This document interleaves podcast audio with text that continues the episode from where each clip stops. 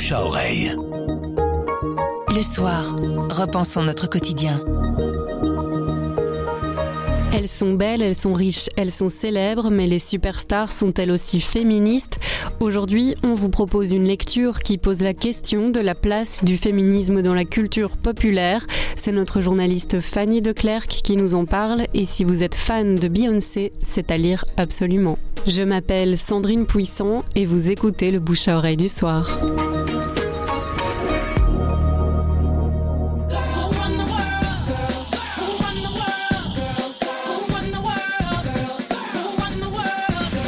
Si vous êtes fan de Beyoncé, Madonna, Lady Gaga, Britney Spears, c'est l'essai à lire. Parce que ces femmes, elles sont puissantes, ça on le sait, sont des méga stars hollywoodiennes.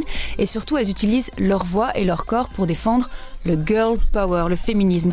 Le féminisme, en fait, euh, aujourd'hui, à Hollywood, il a la cote. Il permet de définir son image de star et de faire vendre. C'est devenu une marque qu'on peut diffuser en fait en masse sur les réseaux sociaux.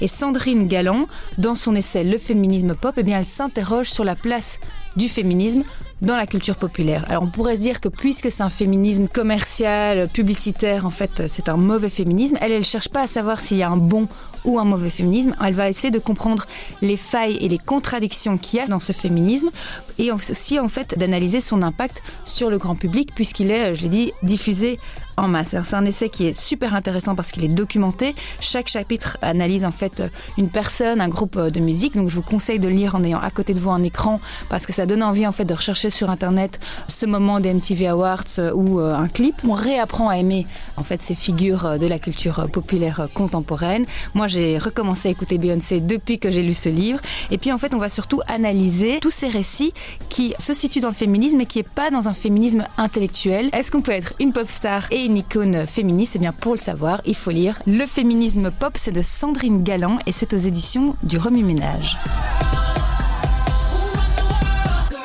Le bouche à oreille, c'est un avis, une inspiration, une recommandation. C'est livré par un membre de la rédaction du soir. Vous nous trouverez sur notre site, notre application et votre plateforme de podcast préférée. À bientôt.